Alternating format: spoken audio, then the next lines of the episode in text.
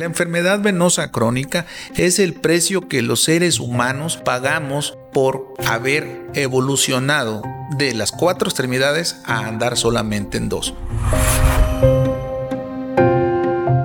Cuando el Homo erectus empezó a andar solamente en dos extremidades, el cuerpo que en un principio lo cargaba en las cuatro extremidades solamente lo cargan dos, hubo una congestión y la circulación venosa tiene que ir siempre en dirección al corazón. El problema de las venas de las piernas es que la sangre tiene que subir.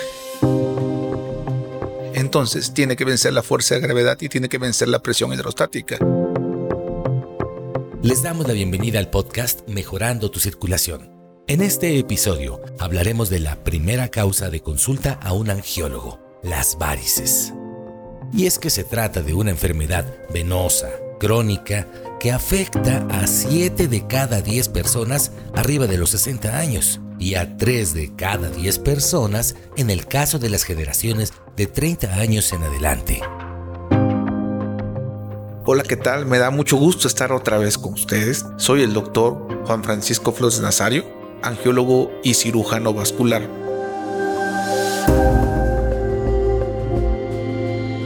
A lo largo de la evolución, se fueron presentando diferentes enfermedades, en este caso la enfermedad venosa crónica, porque la gravedad hizo lo suyo. Empezó a haber un debilitamiento de las paredes venosas y así fueron apareciendo los primeros vestigios de las varices y obviamente esto a lo largo de generaciones se ha ido transmitiendo.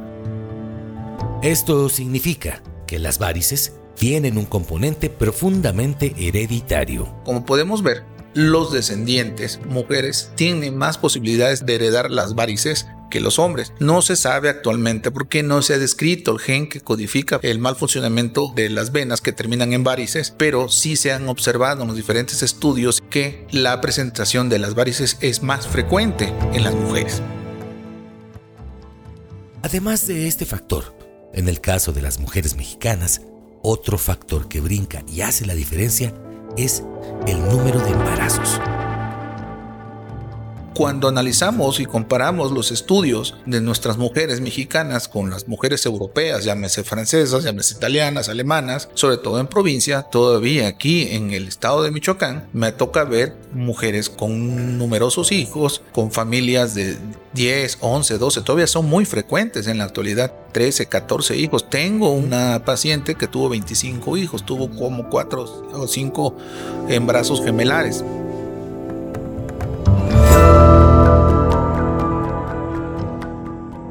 El número de hijos es un factor desencadenante para que haya varices. El consumo de hormonas, tanto anticonceptivas como de reemplazo hormonal, en algunos pacientes también es un factor desencadenante. Existen otras causas ¿eh? que también provocan este tipo de enfermedad venosa crónica.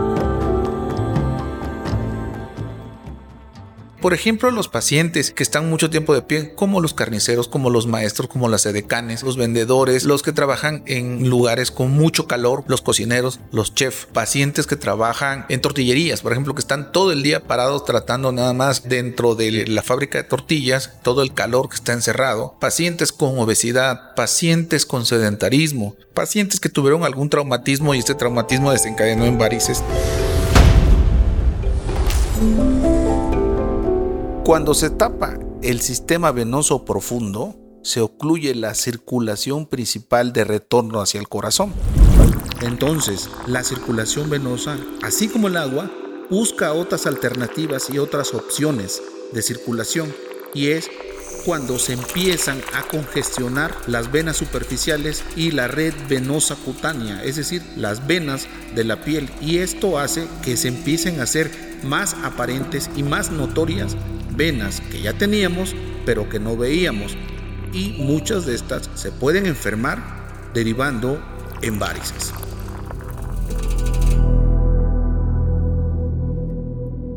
El diagnóstico de este tipo de enfermedades se ha modificado en los últimos 15 años, porque hay nuevos instrumentos y sobre todo hay nuevas formas de tratarlas. Ya casi no es frecuente ver esos grandes síndromes postrombóticos que me tocó ver hace 20 años cuando yo empezaba.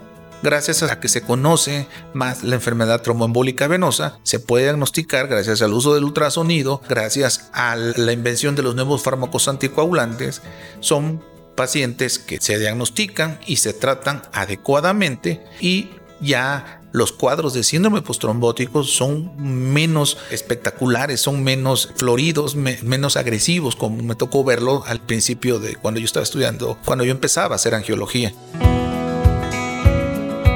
La mayoría de los pacientes que tienen varices van a empezar con una manifestación leve, las famosas arañitas, esas famosas venas moraditas que aparecen en las piernas. En un principio, solamente parecen tener una importancia estética. Desgraciadamente este término estético o cosmético que algunos colegas dicen le ha hecho mucho daño a la enfermedad venosa crónica porque gracias a que lo consideran estético no hay un programa serio de políticas públicas para tratar la enfermedad venosa crónica. Gracias a que muchos le dicen que es un problema cosmético o que es un problema estético.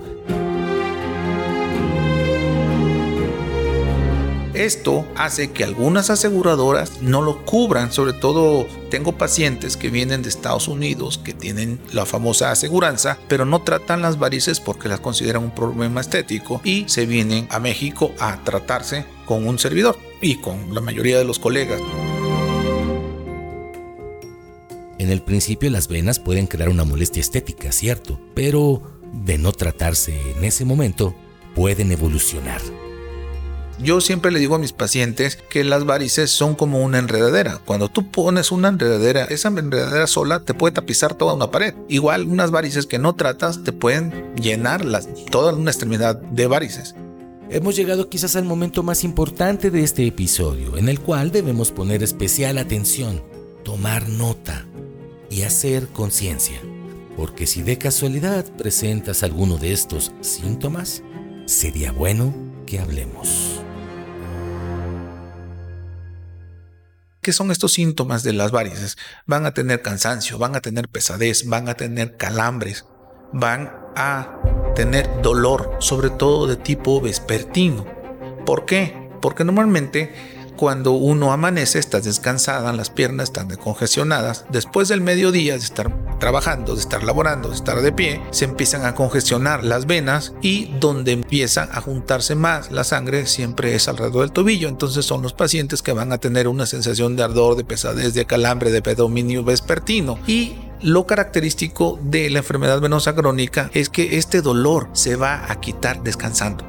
El paciente llega a la casa, se quita los zapatos, se toma una ducha, y se duerme y se quita descansando. Este dolor, cuando es puramente venoso, con medicamentos, con uso de medias, con reposo, con cambio de los hábitos van a mejorar. Pero muchos pacientes, aparte de tener un problema venoso, pueden tener un problema, un dolor asociado a otras cosas. Pueden tener un problema de rodillas, un problema muscular, un problema neuropático, un problema de tendones, de ligamentos, aparte del problema venoso. Entonces es muy importante hacer una exploración adecuada para poder tener un diagnóstico y poder tratar oportunamente la enfermedad venosa crónica. Dependiendo de la personalidad, de las características de cada paciente, las varices pueden tener una repercusión psicológica distinta. De acuerdo a la experiencia del Dr. Flores Nazario, en la mayoría de sus pacientes, sobre todo mujeres, el cuadro clínico más común es un cambio drástico en su estilo de vida. Los pacientes, sobre todo las mujeres, van cambiando su estilo de vida, es decir, dejan de usar vestidos, dejan de usar falda, dejan de, usar short. Cuando tenemos un grado más avanzado de enfermedad venosa crónica, que una de las complicaciones más temidas o más terribles o que más afectan la vida del paciente es cuando hay una úlcera venosa, una úlcera varicosa. Esto no es una llaga común como todo mundo la quiere tratar.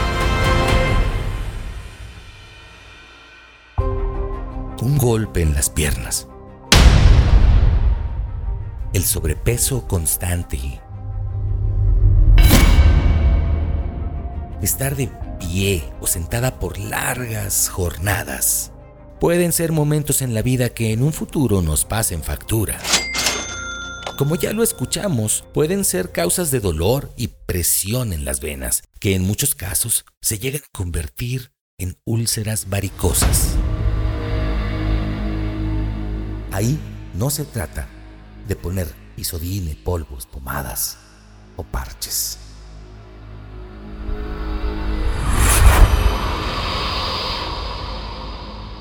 Quiero que te metas en la cabeza del paciente con una úlcera venosa. Una mujer, llámese de 30, 40 años o más, que tiene una úlcera no es una llaga, es una paciente que no se puede bañar a gusto, es una paciente que tiene dolor, es una paciente que tiene mal olor en algunos casos, es una paciente que no puede andar como ella quisiera con una falda, con un short, con un vestido, no puede ir a un balneario, no puede irse de vacaciones, no puede ir al mar, no puede tener una convivencia natural y normal como cualquiera porque es duele, huele, da mal aspecto y eso va cambiando la persona de los pacientes.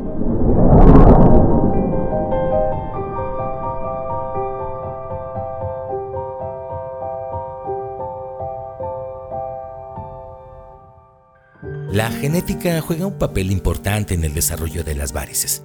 Sin embargo, hoy en día las familias que son conscientes de ello pueden tomar medidas preventivas desde muy temprano. Me llegan los pacientes a mí y me dicen, es que yo me acuerdo que cuando íbamos a ver a mi abuelita siempre traía las piernas vendadas, siempre traía las piernas manchadas, siempre traía una úlcera, siempre le dolía, siempre se quejaba y mi mamá también. Y llega un momento en que normalizan esa, esa enfermedad, normalizan ese cuadro y dicen, bueno, si a mi abuelita le pasó, a mi mamá le pasó, pues a mí me va a pasar.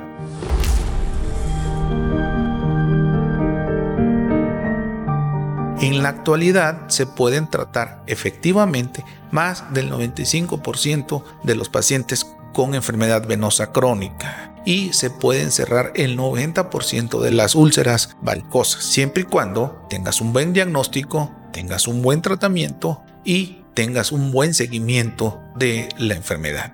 Por ser una enfermedad común, hereditaria y hasta normalizada en algunos círculos sociales, este tipo de complicaciones en las venas se ha cubierto de mitos que lejos de dar comprensión al tema, alejan al paciente de una posible solución. Es muy difícil que un paciente se vaya a morir o vaya a perder una extremidad por culpa de las varices. Es una aberración que me lleguen pacientes a la consulta que ya están programados en otros lados para una amputación por varices o por una úlcera varicosa. Eso no debe de pasar. Ningún paciente por enfermedad venosa crónica, por varice o por una úlcera varicosa, que es una complicación de las varices, debe ser amputado. Nunca he amputado a un paciente por una úlcera venosa. Las úlceras venosas también es posible cerrarla en el 90% de los casos. Varices. La enfermedad más frecuente que se presenta en la circulación. La primera causa de consulta en los angiólogos. La primera causa de úlceras. La primera causa de malestar en las piernas. Y es cierto que no es la única, pero sí es la principal. Y sí, esto es algo que afortunadamente hoy en día se puede cambiar. Se puede modificar se puede modificar la historia natural de la enfermedad siempre y cuando pongas tus piernas en las mejores manos. Me ha tocado ver generaciones, la abuelita, la mamá y la hija, que presentan el mismo patrón varicoso. Haz de cuenta que las vas calcando como una copa de fotostática y me ha tocado también operar pacientes de una sola familia. Pacientes que de 8 he operado a 7 porque han tenido una enfermedad que se presenta en la mayoría de los pacientes, tomando en cuenta que es una enfermedad con un componente hereditario muy importante. Es por eso que no es necesario que el paciente se haga un estudio muy sofisticado. Solamente hay que ver de qué se enfermaron tus abuelos, de qué se enfermaron tus padres, de qué se enferman tus hermanos y no esperar a que se complique.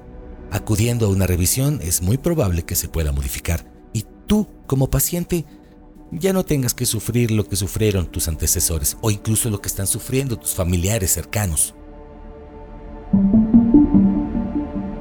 He tenido la oportunidad de tratar a muchas familias, tanto por generaciones o incluso a los pares, ¿no? a los hermanos.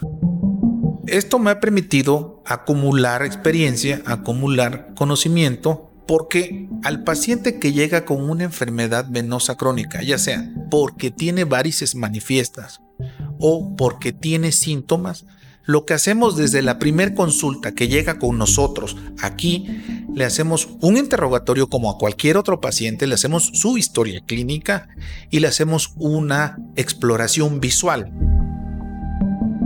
Esta exploración visual va acompañada también de un ultrasonido. El ultrasonido Doppler es una herramienta tan útil que desde la primera consulta nos permite ver si el paciente efectivamente tiene una enfermedad venosa crónica, porque muchos de los pacientes que llegan con síntomas dicen que es de la circulación y en el momento que les revisamos, no, eso se descarta. Corroboramos el diagnóstico y les proponemos el tratamiento. En ese momento, desde la primera consulta, sabemos si el paciente va a necesitar cirugía, va a necesitar inyecciones o va a necesitar cirugías o inyecciones. Cuando hablo de inyecciones, me refiero a la escleroterapia, que es una técnica no muy reciente, ya, ya tiene sus años, se ha ido modificando gracias que han modificado algunos fármacos, algunas técnicas, ultrasonido y otros instrumentos de diagnóstico y apoyo terapéutico y es una técnica muy efectiva.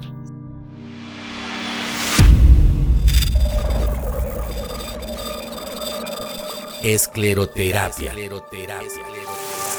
Es una técnica que consiste en eliminar las varices con una simple inyección. Y esto se puede hacer desde la primera consulta. Si el paciente es candidato a un tratamiento quirúrgico, eso lo vamos a demostrar, lo vamos a investigar con el ultrasonido. ¿En qué grado está su enfermedad? Si su enfermedad se puede tratar solamente con escleroterapia o necesita cirugía. Desde ese momento. Y la cirugía puede ser una cirugía con láser, con radiofrecuencia o una técnica más reciente, innovadora, que se llama Venasil, que consiste en sellar la vena, como su nombre lo dice en inglés, sellar la vena con un medicamento de tipo de cianocrilato. Ese medicamento se aplica mediante un catéter y ese catéter entramos con una punción guiado por ultrasonido, ponemos un punto de anestesia local y en ese momento el paciente se le aplica el medicamento y lo que hace el medicamento es pegar la vena.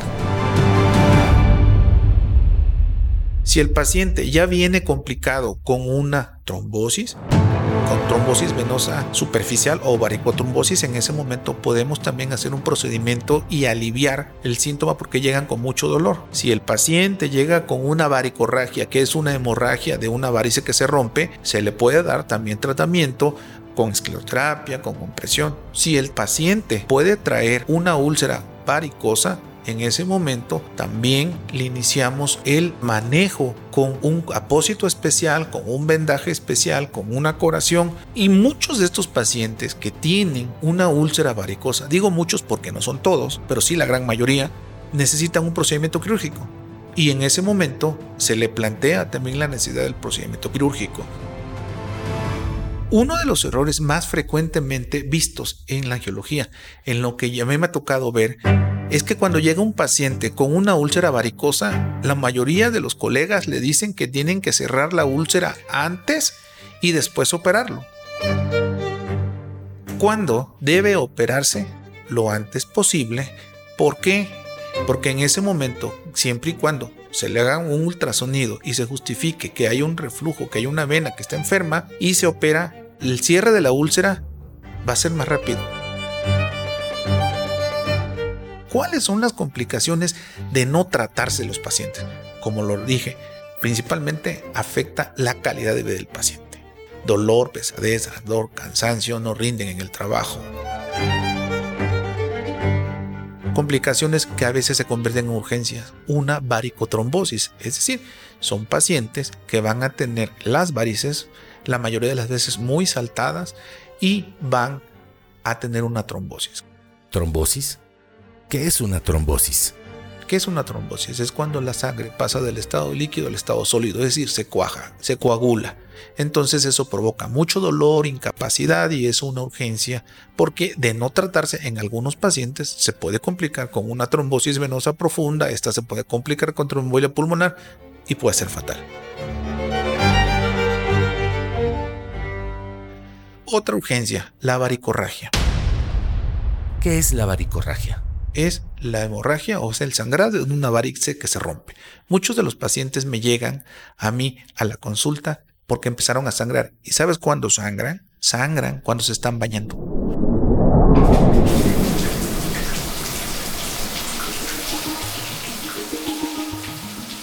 El agua tibia reblandece la, última capa de la piel y de pronto no se dan cuenta y salen del baño y ven el charco ahí.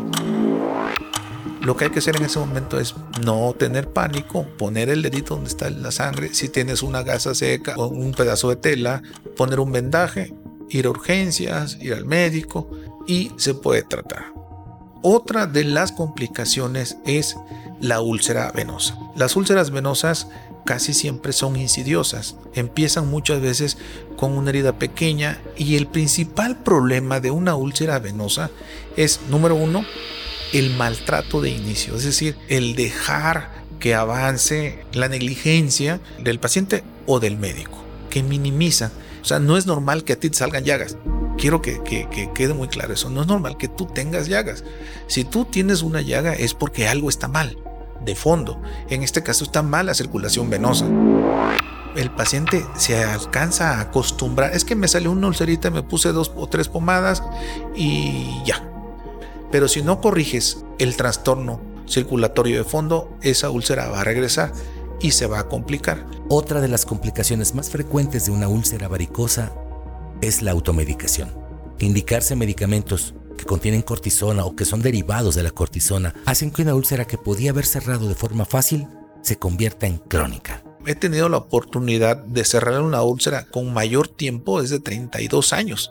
Paciente que tenía 32 años con una úlcera y obviamente te imaginas lo que es 32 años con una llaga, no poderse bañar a gusto. ¿Te imaginas la vida íntima de esa paciente? Pues son pacientes que lo único que quieren es que no les duela, que no les huela, que no les arda que no supure, que no huela mal. Entonces van descuidando esa parte importante de la naturaleza humana que es la vida íntima y muchos me ha tocado ver familias que se han deshecho porque hay una mala comprensión de la pareja. Lo que hace más fácil el señor es abandonar a la esposa a su suerte porque pues no ha tenido un buen desempeño íntimo, suena mal a estas fechas, pero son pacientes que entran en depresión por dolor, por una mala calidad de vida. Por eso es que una enfermedad venosa crónica no simplemente es una arañita en la pierna. No es que se te hinchen o que se te inflamen las venas de las piernas. No es solamente una llaga. El problema puede tener connotaciones emocionales y psicológicas que afecten el buen desempeño familiar, social y productivo. Porque son pacientes que no rinden en el trabajo. Entonces, eso va más allá de una arañita o una venita. Eso va más allá de aplicar una inyección para que se quite. Va más allá de operar. Tienes que tratar bien y entender bien al enfermo para poder tratarlo de manera integral. Por eso no es correcto que pongas las piernas en cualquier mano. Pon tus piernas en las mejores manos, porque va de por medio tu estilo y tu calidad de vida. Si has llegado con nosotros hasta este momento del podcast, te servirá de mucho seguir escuchando al Dr. Flores Nazario y las recomendaciones que nos ofrece para la prevención y el cuidado de nuestro sistema circulatorio.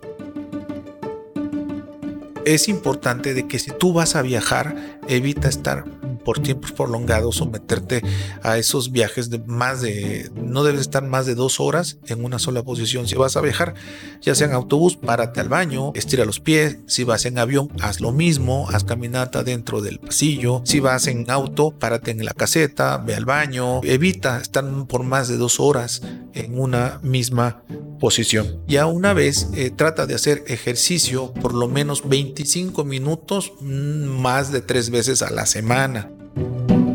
Es importante también elevar las piernas. Si tú estás en una actividad profesional donde implica estar mucho tiempo de pie, cuando llegues a la casa, eleva las piernas, con que le eleves 10, 15 centímetros más que con respecto a la cabecera, va a mejorar el retorno venoso también. Es importante que te des también duchas de agua fría, de preferencia, ya que estás terminando el baño, un minuto con agua fría en los pies va a ayudar también a mejorar esos síntomas asociados a la pesadez o a la congestión venosa.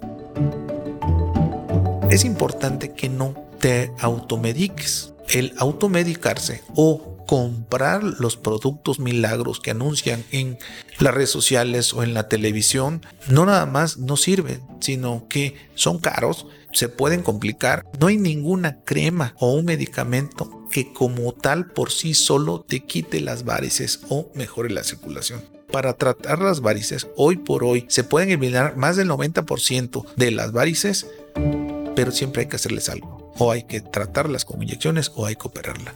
Ningún medicamento tomado, untado en polvo o inhalado va a hacer que se quiten las varices.